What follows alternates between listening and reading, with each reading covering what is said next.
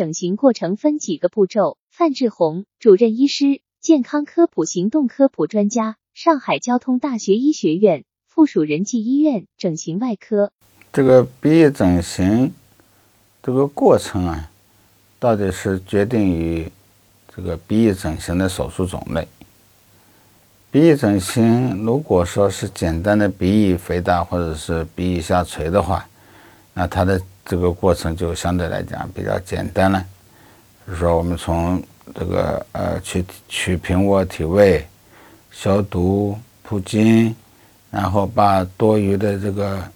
呃需要切除的鼻翼作为一个标记，然后麻醉、切除、缝合，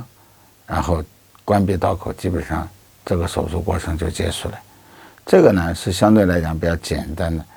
当然还有一种呢，就是我们叫鼻翼缺损的一个再造。那我们可能除了这个鼻翼缺损的这个地方造一个创面以外，需要鼻唇沟皮瓣的设计，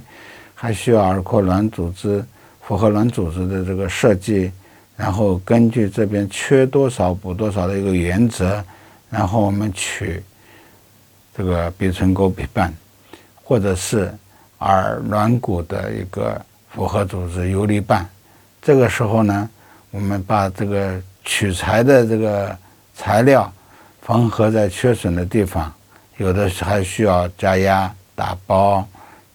促进它的这个成活，然后促进血运的一个形成。当然，这个时间可能就会比较慢一点了，这个步骤就会多一点。